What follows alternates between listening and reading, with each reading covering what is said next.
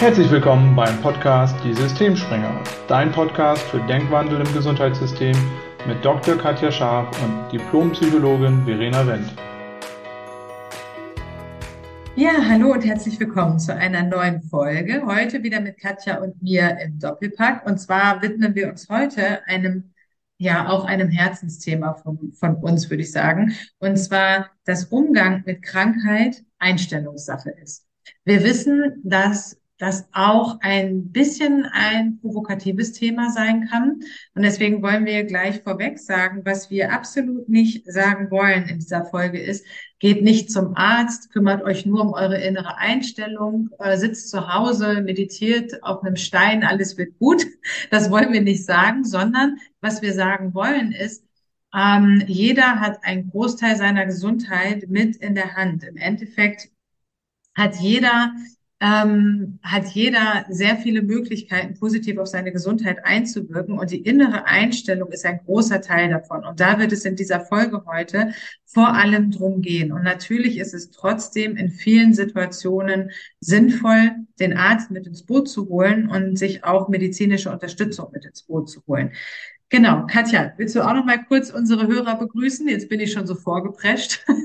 Herzlich willkommen in der Folge und ich kann mich nur anschließen. Ich bin ja Schulmedizinerin und ich bin das mit Herzblut. Und äh, mir ist trotzdem aufgefallen, dass wir uns manchmal begrenzen in unserem Umgang mit Gesundheit, Krankheit und wir eben unsere eigenen Fähigkeiten und das alte Wissen nicht mehr nutzen. Das geht zunehmend verloren und ähm, das ist einfach so eine Sache, weshalb wir auch gesagt haben, wir machen die Folge äh, Umgang mit Krankheit ist Einstellungssache, nicht die Krankheit an sich, weil natürlich sind wir mal gesund und mal krank und es gibt Krankheiten, die sind vielleicht auch schwerwiegender als andere.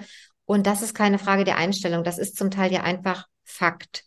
Was aber auch Fakt ist, dass die Krankheiten unterschiedlich und individuell verlaufen, so dass nicht die Krankheit an sich der Fakt ist, sondern wirklich der Umgang mit der Krankheit auch viel Einfluss hat auf den Verlauf der Erkrankung. Nicht immer auf die Heilung und nicht immer auf den Ausgang, aber sicherlich auf die Zeit mit der Erkrankung. Und deshalb ähm, ist eben Umgang mit einer Erkrankung aus unserer Sicht Einstellungssache.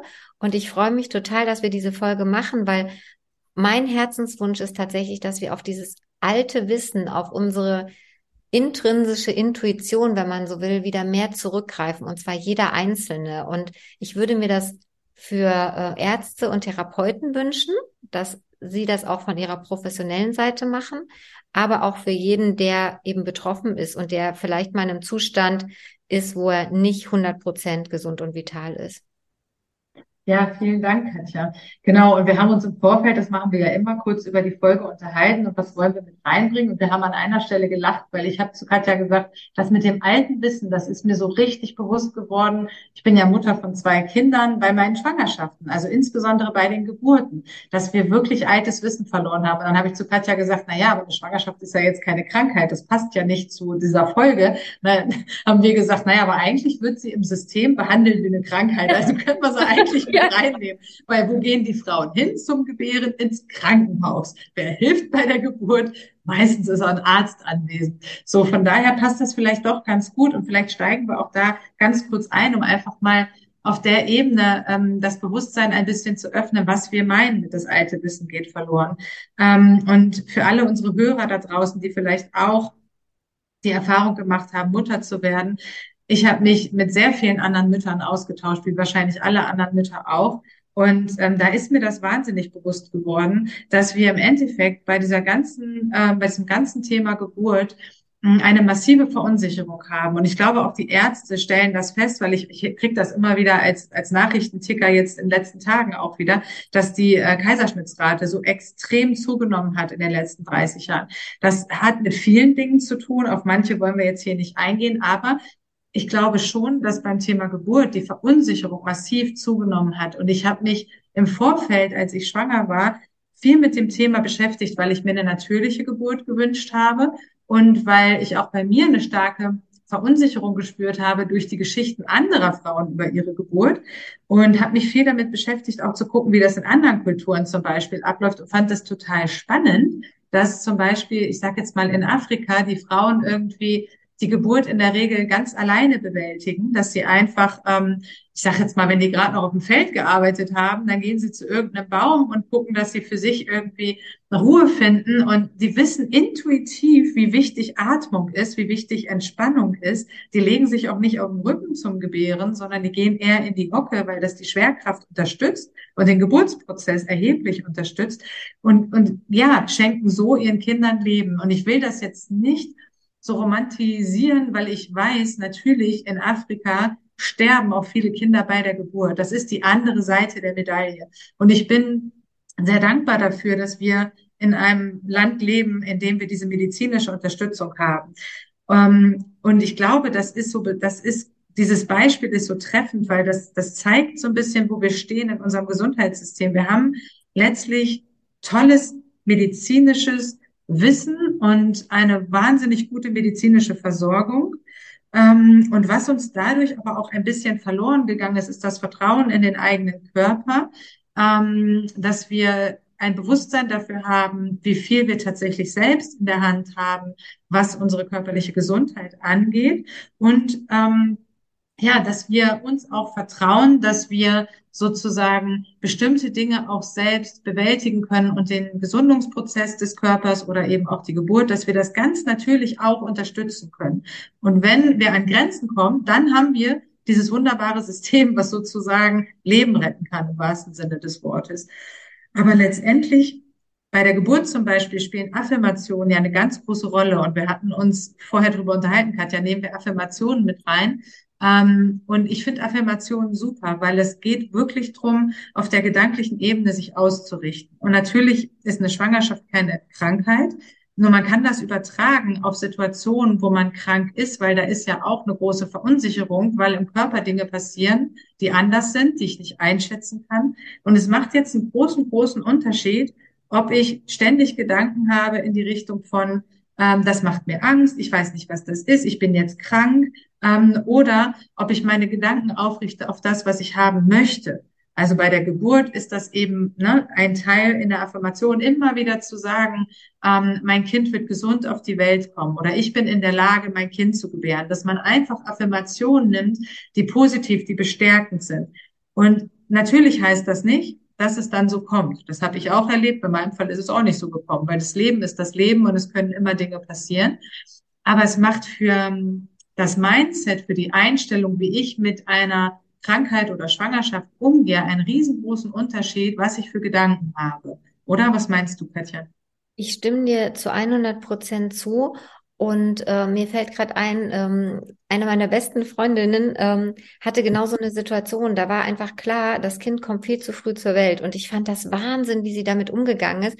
Sie hat automatisch intrinsisch keine Frage darüber gehabt, dass das gut ausgeht. Und ich habe als Arzt daneben gestanden, habe gedacht, oh Gott, oh Gott. Und keiner hat mit ihr gesprochen, äh, tatsächlich so. Also alle haben immer gesagt, äh, was passieren könnte oder, oder so, so statistische Wahrscheinlichkeiten. Und ich habe gedacht, hört sie das nicht? Kommt das nicht an? Und dann habe ich wirklich, irgendwann habe ich sie angesprochen und dann hat sie gesagt, ja, aber ich richte mich auf das aus, was ich haben will. Und das hat mich so beeindruckt. Das ist genau der Punkt mit den Affirmationen da war, natürlich waren die Risiken klar. Ja, sie, sie arbeitet sogar im Gesundheitssystem. Die Risiken waren klar. Die Risiken waren wahnsinnig groß. Aber es war ganz klar, da liegt nicht der Fokus drauf, sondern die Einstellung ist einfach auf dem Ergebnis, was man in einer Situation, von der man weiß, man kann sie nicht vermeiden. Es war klar, das Kind kommt zu früh, man kann das nicht aufhalten. Den Fokus drauf zu legen, wie will ich das dann haben? Und es ist Wahnsinn, weil das ist wirklich ein extremes Frühgeborenes gewesen und die Entwicklung ist super und es ist wirklich, wo man denkt, das ist krass, dass das möglich ist. Und da sind wir wieder der Dankbarkeit für unser System. Das ist natürlich nur in so einem System möglich, also wo wir wieder bei Geburt und Afrika sind. Und ich finde das ganz gut, was du gesagt hast. Ähm, wir werden ja so vorgesehen, Geburt nur im Krankenhaus und Hausgeburten werden ja auch verpönt. Und der Hintergedanke ist, glaube ich, einfach nur, wenn tatsächlich was passiert, ist es natürlich gut, in einem Setting zu sein, was sicher ist, was medizinisch hochkompetent ist und trotzdem in dieses System rein, diese alten Wissensdinge zu bringen, also in einem Krankenhaus eben auch zu affirmieren. Ich weiß nicht, ob das mittlerweile gemacht wird, weil ich bin keine Gynäkologin und ich glaube, es kommt zunehmend. Wir holen das immer wieder mehr rein. Nur das ist genau das oder auch vielleicht in, ich arbeite in der Kinderklinik, einfach mal zu gucken, damit zu arbeiten, zu sagen, okay, ihr Kind ist jetzt krank, aber Wie wäre es denn, wenn Sie sich jetzt einfach auch darauf fokussieren, gucken Sie mal, es wird jeden Tag anders und Sie stellen sich einfach, es, ab jetzt geht's nur noch bergauf. Ab jetzt wird's jeden Tag besser. Und dann siehst du ja auch eher die Veränderung. Du siehst eher, okay, der Sauerstoffbedarf beispielsweise geht von ganz viel Prozent immer weiter runter. Der ist zwar noch da, aber es verändert sich und dann immer wieder sowas, sich zu sagen, ab jetzt wird es jeden Tag wieder besser. Also, dass man das nicht schön redet, weil das hören viele so sagen, ach, ich affirmiere ein bisschen, ich setze mich hin, ich affirmiere und dann wird alles gut. Das hast du ja auch so schön gesagt, hat ja bei euch auch nicht funktioniert, aber trotzdem war sicherlich der Weg dahin einfach ein ganz anderer, weil du anders ausgerichtet bist. Und das finde ich einen ganz wichtigen Punkt. Ähm, wie bist du einfach in dem Moment, wo du Dinge nicht hundertprozentig verändern kannst, aber trotzdem beeinflussen? Ja, absolut. Und genau, das ist ein wichtiger Punkt, dass wir nicht sagen, dass du mit den Affirmationen dann 100 Prozent auch das kriegst, was du möchtest. Nein, das ist nicht so. Ich hatte ganz tolle Affirmationen, habe mich lange auf beide Geburten vorbereitet und hatte zweimal einen Kaiserschnitt aus medizinischen Gründen. Und ähm, ja, das ist so. Und das ähm, hat mir aber trotzdem unheimlich geholfen, diese Kaiserschnitte und also alles auch, was davor passiert ist und auch kurz nach der Geburt passiert ist, ich sag mal, positiver zu erleben. Es hat mir auch viel innere Ruhe geschenkt. Ich habe ähm, sozusagen mh, gemerkt, dass ich zum Beispiel bestimmte Ängste, die ich bei den Ärzten wahrgenommen habe, dass ich die nicht, die sind nicht auf mich übergesprungen. Also ich bin bei mir geblieben, so wie du das von deiner Freundin auch beschreibst. Und das ist unheimlich wichtig. Und ja, es ist in unserem System echt eine Herausforderung, weil wenn man dann in so einem Krankenhaus ist und alle wuseln um einen rum, ist es, ist es wirklich eine Herausforderung, bei sich zu bleiben. Und wenn wir jetzt mal von der Geburt ein bisschen weggehen, weil es geht ja auch so ums Thema Krankheiten, im Endeffekt, wo es uns drum geht, ist, wenn du krank bist, dann, dann sagen wir ja auch alleine schon so in unserem Wortschatz, ja, ich bin krank. Ich bin krank. Was heißt das eigentlich? Das heißt, dass mein ganzes Sein ausgefüllt ist von Krankheit. Was für einen Unterschied macht es zu sagen, ich habe eine Krankheit. Ich bin nicht krank. Ähm, sich darüber bewusst zu sein, dass die Krankheit mich nicht komplett ausmacht, sondern ich habe eine Krankheit, ja, und wir alle haben im Laufe des Lebens irgendwelche Krankheiten, weil Krankheiten gehören zum Leben dazu. Gesundheit, Krankheit ähm, ist sozusagen ein Kontinuum. Wir bewegen uns permanent mehr auf der einen Seite, mehr auf der anderen Seite. Und da auch sich mental auszurichten und eher zu sagen, ja, ich habe jetzt gerade diese Krankheit. So, und was mache ich jetzt damit? Wie gehe ich jetzt damit um? Was kann ich tun, um wieder vital zu werden? Was kann ich tun, um meine Gesundheit zu stärken? Mich mental eher auf das auszurichten, was ich in der Hand habe, was ich beeinflussen kann. Natürlich gibt mir das nicht sozusagen die, das, die hundertprozentige Sicherheit, dass ich dann auch gesund werde. Die kann einem niemand geben. Aber was für einen Unterschied macht es, wenn ich so losgehe oder wenn ich eher mich beschäftige mit der Krankheit und permanent Gedanken habe in die Richtung, oh, jetzt bin ich krank, ja, jetzt kann ich das nicht mehr. Ja, Mist, um, dann werde ich das vielleicht nie wieder können und dann brauche ich jetzt ja gar nicht mehr rausgehen, weil na, es wird ja eh nur schlimmer, wenn ich mich bewege. Also das ist ja die andere Seite der Medaille und das verstärkt in der Regel ja die Krankheit. Und ich glaube, wir, wir können das ganz gut an, Beispiel, an Beispielen veranschaulichen. Ne?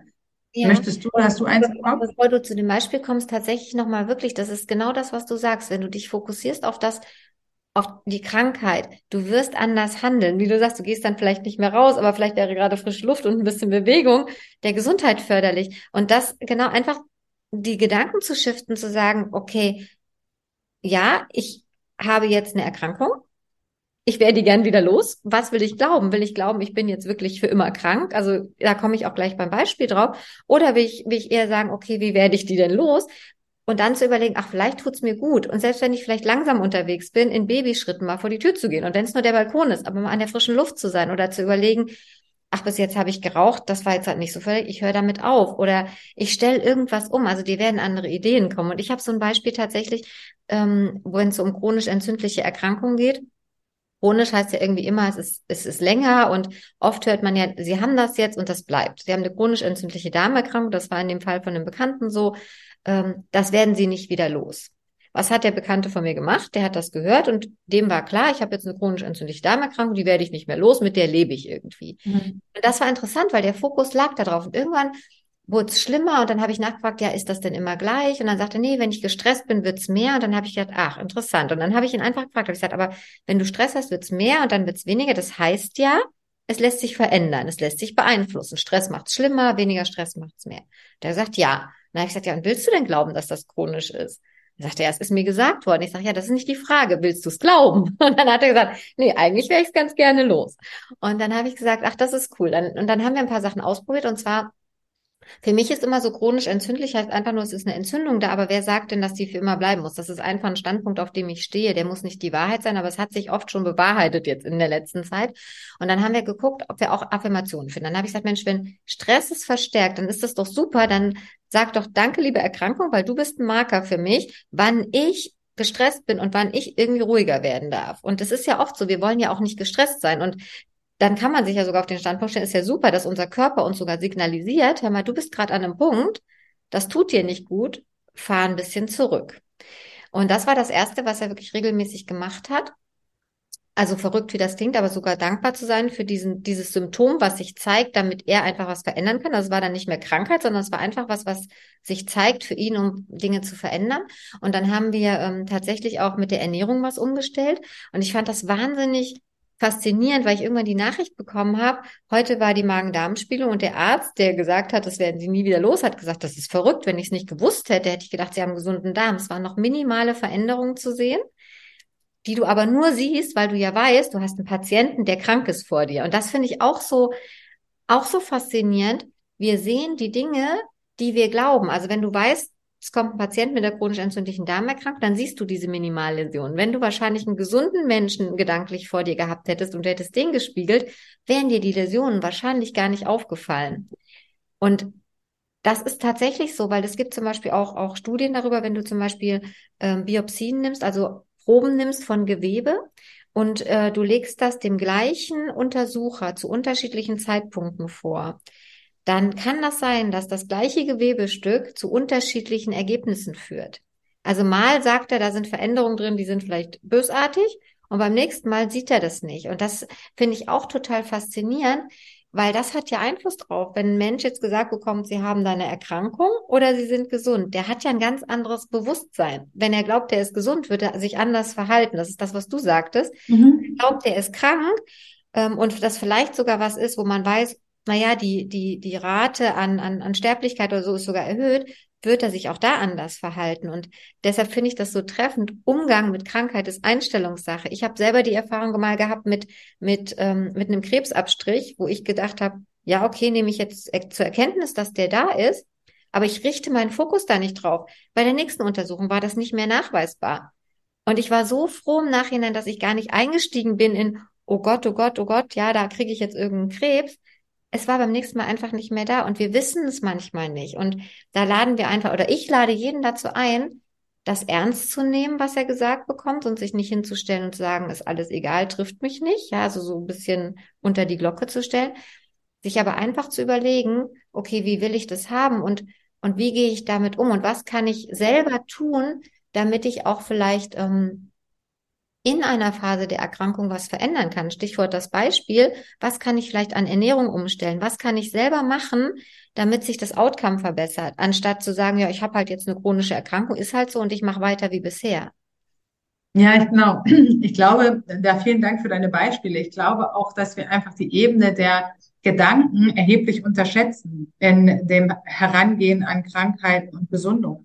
Und ähm, ich finde das total faszinierend, was du erzählst, ähm, weil ich habe ja auch viele Patienten mit chronisch entzündlichen Darmerkrankungen und ich weiß, wie viel die oft ausprobieren und dass auch wir Psychotherapeuten, die ja oft mit den Patienten auch zu tun haben, weil die oft auch dann eben ne, zum Beispiel depressiv werden, ängstlicher werden oder psychosomatische andere Beschwerden entwickeln, auch nicht wissen, was, was wir da machen. Ne? Also die werden ja oft so ein bisschen hin und her geschickt, weil keiner so richtig weiß, was er machen soll.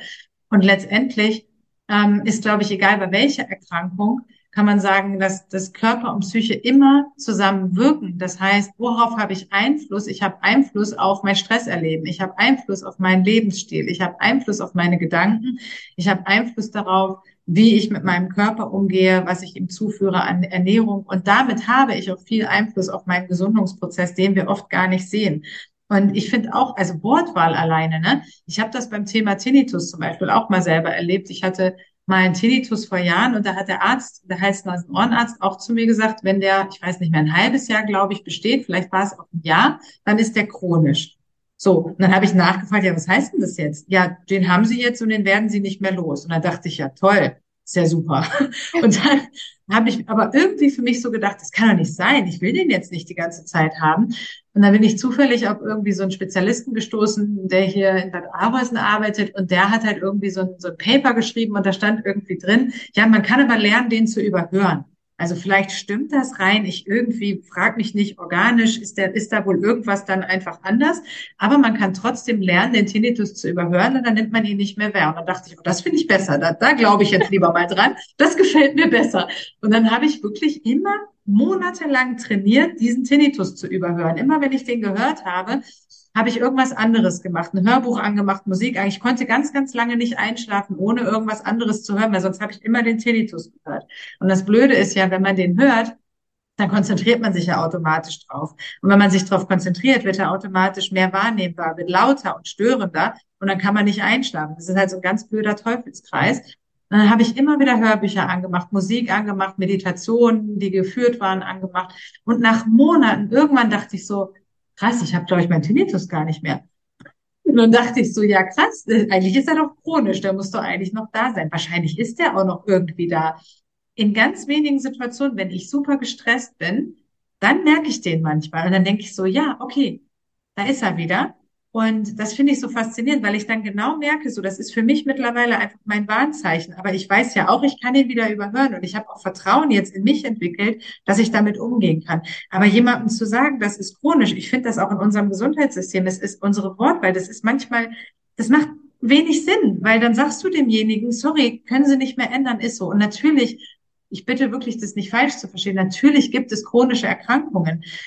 Aber sein Bewusstsein offen zu halten dafür, dass man trotzdem sehr viel Vitalität fördern kann und Einfluss nehmen kann auf die Art, wie eine Erkrankung sich gestaltet, ist unheimlich wichtig, weil sonst stehen wir auch selber auf dem Standpunkt, ja, sorry, ist chronisch, kann ich nichts mehr machen, Arschkarte gezogen, wenn man es ja, jetzt genau. mal bisschen das, derbe formulieren Das ist, glaube ich, genau der Punkt. Du kannst dich zurückziehen, du kannst sagen, es ist chronisch, ich kann sowieso nichts machen. Das heißt, du machst dich irgendwie passiv und du, du, du tust dann nichts mehr. Und, und ich glaube, die Beispiele, wo Menschen eben ähm, chronische Erkrankungen, und natürlich sind die wahrscheinlich noch da, die Anlage dazu wird da sein, das wird auch wahrscheinlich wiederkommen, aber wo Menschen einfach anders damit umgehen, wie du auch sagst, jetzt nimmst du den eher als Warnsignal, und guckst mal, was ist denn gerade bei mir los, dass der jetzt wieder da ist. Und wahrscheinlich ist es dann eine Situation, die wahnsinnig stressig und belastend ist. Es ist ja mit dem, mit dem Darmbeispiel nicht anders.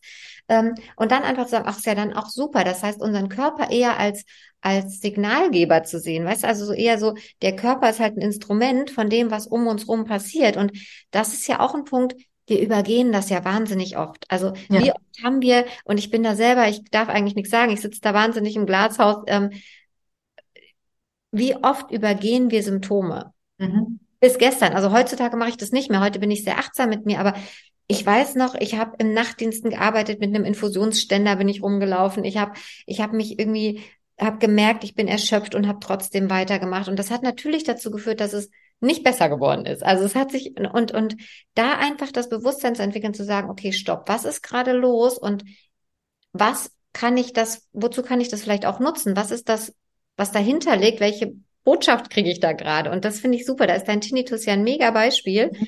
Ähm, und auch eben die Sachen zu hinterfragen. Also wenn du nicht glauben willst, dass du das nicht verändern kannst, dann wirst du Wege finden für Veränderung. Nicht für Heilung immer unbedingt, aber einfach einen Weg, dich nicht in so eine Position zu begeben. Ich bin hier total ausgeliefert, ich kann nichts machen, weil wenn man sich das vorstellt, das führt ja automatisch zu negativeren Gedanken und, und Gefühlen und, und das ist nicht unbedingt förderlich für einen Gesundungsprozess. Genau. Ja, und es hängt eben auch immer alles zusammen. Also letztendlich ähm, die Gedanken, die ich habe, steuern ja meine Gefühle und steuern mein Verhalten. Man sieht es auch bei Patienten mit Ängsten immer. Das ist auch nochmal ein gutes Beispiel, weil da ist es so total greifbar. Die, äh, wenn man Angst hat, hat man ja unangenehme körperliche Symptome. Die will letztlich niemand haben. Die sind erstmal nicht angenehm, wenn man Herzrasen hat, Herzstolpern hat, Schweißausbrüche, was auch immer. Und ähm, wenn ich diese Symptome wahrnehme und ich denke dann, oh Gott, ich will diese Symptome nicht haben und das wird jetzt immer schlimmer, alleine schon durch die Gedanken, dass es schlimmer wird, wird es schlimmer, weil der Körper Stresshormone ausschüttet, die Stresshormone das autonome Nervensystem hochfahren und dementsprechend auch wieder mehr Stresssymptome entstehen. Die machen mir gedanklich noch mehr Stress. Also habe ich noch mehr von den Gedanken, oh Gott, oh Gott, es wird immer schlimmer. Jetzt kriege ich wahrscheinlich gleich einen Herzinfarkt. Muss ich jetzt in die Notaufnahme? Was muss ich jetzt machen? So, und dann schaukelt sich das hoch. Und das Verhalten ist natürlich auch so. Ich konzentriere mich einfach nur auf meine Symptome. Ich bin gar nicht mehr im Außen ausgerichtet mit der Aufmerksamkeit. Ich konzentriere mich nur noch auf das Unangenehme, auf das Bedrohliche, auf das, was ich nicht haben will und nicht auf das, was ich haben will. Und dann ist man in dieser Spirale drin. Und der einzige Weg raus ist, das sage ich meinen Patienten immer, ist erstmal die Angst nicht mehr so stark abzulehnen. Weil wenn ich das, was ich habe, ablehne, das ist bei jeder Erkrankung auch so, wenn ich das ablehne, wenn ich das nicht haben will, dann ziehe ich es automatisch auch an. Und ähm, das ist schon der erste Schlüssel, weil wenn ich in der Panikattacke denke, scheiße, jetzt habe ich schon wieder eine Panikattacke, ich will doch keine Panikattacken mehr haben, diese scheiß Panikattacken, ich will die nicht mehr, dann wird es nicht besser. Dann habe ich noch mehr Angst und dann bin ich alleine durch meine Wut schon wieder so hochgefahren, ähm, dass es das Ganze auch befeuert. Also da mental erstmal einen Schritt zurückzugehen, nicht in der Panikattacke natürlich, aber außerhalb und zu sagen, okay, ich akzeptiere das jetzt mal ein Stück weit. Ich habe jetzt diese Panikstörung, ich habe jetzt diese, was auch immer für eine Erkrankung. Und da nicht mehr gegen anzukämpfen, das ist auch ein wichtiger Schlüssel, um mehr Gelassenheit im Umgang mit einer Erkrankung gewinnen zu können. Weil solange ich es ankämpfe, habe ich einfach einen Kampf und habe ich Stress. Und Stress macht jede Erkrankung schlimmer. Ja, weil du hast den Fokus, wie du es gesagt hast, du, du, du richtest den Fokus auf das, was du nicht haben willst. Genau. Und da einfach zu sagen, wie du gesagt hast, wie will ich's haben? Weil du, du bringst dich in ganz anderen Modus. Modus. Ja. Und, es ist genau. so, wir haben ja auch gesagt, du bist nicht die Erkrankung, du hast eine. Mhm. Das trifft's ganz gut. Es ist halt, es macht dich nicht aus und es ist nicht deine Essenz und es ist nicht das, was du bist und du hast Einfluss drauf und das dann nicht zu vergessen, wie viel Einfluss man dann doch eben hat, das ist, glaube ich, auch ein cooler Schlüssel im Umgang mit Erkrankungen. Ja, absolut. Und du hast eben mehr Einfluss drauf, als du denkst. Und sich das auch immer bewusst zu machen. Ich hatte da eine witzige Situation in der Therapie letztens, eine Patientin mit einer Panikstörung, die mir erzählt hat, die hat ein kleines Kind und die war so in ihrer Panikattacke und vorher hätte sie immer gesagt, ja, ich kann das ja nicht ändern. Ich bin dann halt in der Panik, ich kann da nichts machen. Und dann ist der Junge irgendwie irgendwo gegengelaufen und hat sich wehgetan. Schwupps war die Panikattacke ja. total sekund. Die war völlig unerheblich. Sie ist halt zu ihrem Sohn gelaufen, hat ihn getröstet und hat ihn hochgenommen, hat geguckt, ob er sich verletzt hat. Ja. So. Und das zeigt ja letztlich, ähm, was für Möglichkeiten wir haben. Es ist einfach die Frage, auf, welch, auf was ich mich fokussiere. Wenn ich Ne? Wenn ich nicht abgelenkt werde und mich mit der Aufmerksamkeit komplett nur auf meinen Körper fokussiere, nehme ich auch jeden Pups wahr, der in meinem Körper passiert. Absolut. Und dann ist das einfach bei einer Panikstörung komplett kontraproduktiv. Wenn ich aber die Aufmerksamkeit nach außen richte, das, da ist das Kind dann ein Geschenk, weil das fordert mich. Ähm, in dem Moment habe ich das gar nicht mehr so stark, weil ich mit meiner Aufmerksamkeit woanders bin und der Körper fährt sich automatisch runter von der Panik. Und das ist faszinierend, finde ich. Und darum geht's einfach nur, diese Zusammenhänge zu berücksichtigen und sich bewusst zu machen, dass es eine sehr, sehr große Rolle spielt, egal ob es um Geburt geht, egal ob es um Umgang mit Krankheiten geht und auch egal um welche Krankheit, wie ich damit umgehe. Ähm, ja. Ja, es geht wirklich darum, worauf du dein Bewusstsein lenkst. Und mir, mir fiel ja. gerade bei dem Beispiel auch nochmal so der Hypochonder ein. Also es gibt ja. ja, Menschen, die sich ständig auf, auf mögliche Krankheiten fokussieren. Also da, da, du, da, da hört man das nur im Radio und dann sind die schon mit dem Fokus drauf und die kriegen das dann auch. Also ich habe auch im Bekanntenkreis Menschen, die sind ständig krank, die kriegen, also die ziehen das wirklich an, einfach weil sie immer ihr Bewusstsein darauf haben, dass sie das bloß nicht haben wollen und irgendwie schwupps ist es da. Und einfach das Bewusstsein drauf zu lenken, ähm, ja, okay, ist halt da, aber betrifft mich ja nicht. Und das ist so ein schönes Beispiel mit deiner Panikattacke. Ähm, wenn das so gravierend wäre, dann kämst du nicht raus, egal was im Außen passiert. Und das ist wirklich, du hast in dem Moment dein Bewusstsein einfach auf eine andere Situation gelenkt und dann passieren direkt ganz andere Dinge. Das finde ich immer wieder wahnsinnig interessant und faszinierend. Und das, das hätte ich mir oder würde ich mir wünschen, dass das auch im Medizinstudium so mit Einfluss nimmt. Gerade auch diese Aspekte von, ähm, ja, von, von Bewusstsein von Gedanken, wie beeinflussen die Krankheiten auch, dass man weggeht nur von diesem Zahlen, Daten, Faktenwissen, sondern wirklich auch das mal mit einbezieht, weil ich glaube, wir würden mit unseren Patienten auch ganz anders kommunizieren, wenn dieses Wissen schon ganz früh mit da wäre, weil man einfach breiter informieren würde und andere Möglichkeiten eröffnet. Und deshalb die Einladung an alle, ähm, wenn so ein Anflug von Erkältung da ist, kann man das ja super trainieren. Da kann man ja schon mal gucken, ist man dann schon krank oder bahnt sich vielleicht eine Erkältung an? Und was kann ich dann schon tun?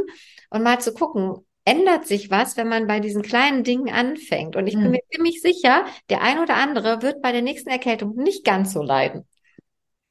Ja, genau. Genau. Und ähm, Wen das Thema heute interessiert hat, wir haben in der nächsten Folge einen sehr, sehr spannenden Gast. Das ist der Sascha. Die Katja kennt den Sascha ähm, ganz gut. Der macht einen ganz super Podcast, der äh, heißt Zuckerjunkies, ne? Ja, genau. Genau. Und, und der Sascha ist selber Diabetiker und er erzählt in der kommenden Folge davon, wie er mit seiner Diabeteserkrankung umgeht, wie er auch ähm, den, das Gesundheitssystem erlebt hat, was er hilfreich fand, was er nicht so hilfreich fand. Ähm, und da geht er zum Beispiel auch darauf ein, dass er ganz am Anfang dachte, dass er ganz vieles nicht mehr machen kann. Ähm, auch weil es vielleicht mal irgendein Arzt gesagt hat, man kann mit Diabetes doch nicht das und das machen, das ist zu gefährlich oder das sollte man nicht tun.